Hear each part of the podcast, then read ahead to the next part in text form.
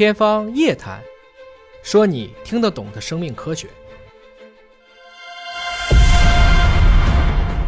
这是一个日本的生态学家，他们在搭建一个可生物降解的塑料时，发现了一个颇为奇怪的这样的一个细菌，它是由数百个细胞组成的多细胞细菌，命名为 HS3。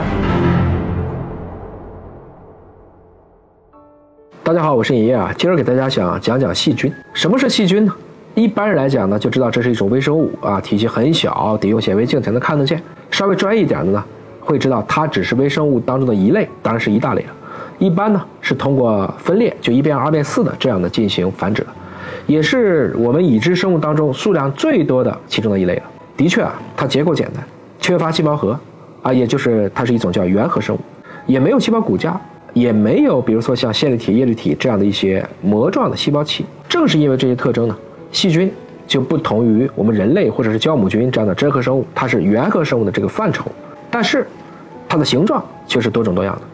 主要包括比如说我们叫葡萄球菌，这是球状；再比如说大肠杆菌，那这个就是杆儿形的；还有一些呢是一种类似于螺旋状。不得不承认呢，细菌呢从历史上讲，它们比人类早来到地球上至少是上十亿年或者更久的时间，所以它们对人类的活动。影响是非常大的，跟人类一起呢也是相爱相杀的。它们不仅是非常多疾病的病原体，也是人类生活中经常用到的好帮手。比如说，这些细菌可以帮助我们进行一些发酵，制造一些抗生素，还可以去处理一些废水等等。它们虽然小，个头只有几个微米，相对比较原始，但是它们自己所能发挥的作用，可以说还是比较广大。细菌的分布非常的广泛，大家知道呢，存在土壤或者水中，或者我们的每一个生物都有大量的共生菌。应该说，地球上你想得到的地方，可能都是有细菌。我们多次讲过啊，一个一百斤的人体大概有三到四斤的细菌。这些细菌呢，它们的种类可能有近千种。如果你说个数，可能要高达百万亿个。这个总数啊，相比于人类的细胞总量，有人预估过，可能要达到三到十倍。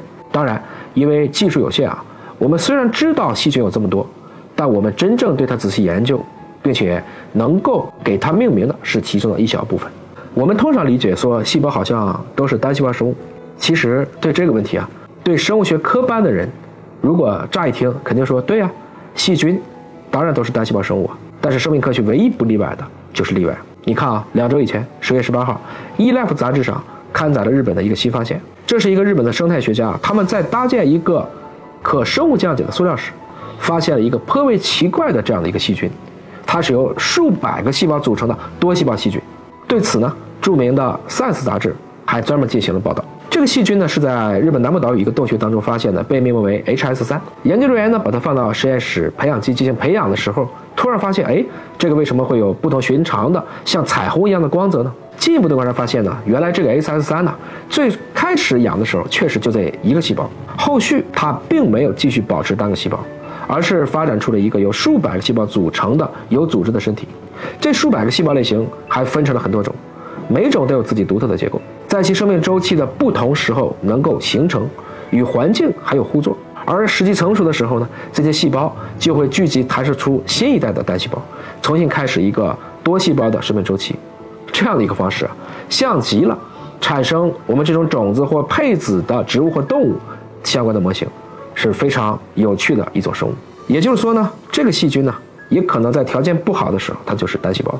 条件好的时候，它就会不断的扩张自己。这可能实际上在生命科学当中的一种例外，又或者它恰恰是单细胞向多细胞演化过程中的一个中间的状态。已知圈越大，未知圈更大，我们不断的去探索，也会不断的有新的发现。